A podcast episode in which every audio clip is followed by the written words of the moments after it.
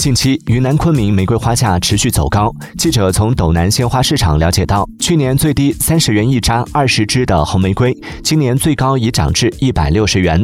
九十九支鲜切红玫瑰的成本价已高达五百到八百元左右。据悉，鲜花价格高涨受到了气候、节日等多方面影响。此次秋冬季，云南的气温比往年同期低，冰雪天气频发，鲜花的生长周期延长，导致供应量减少。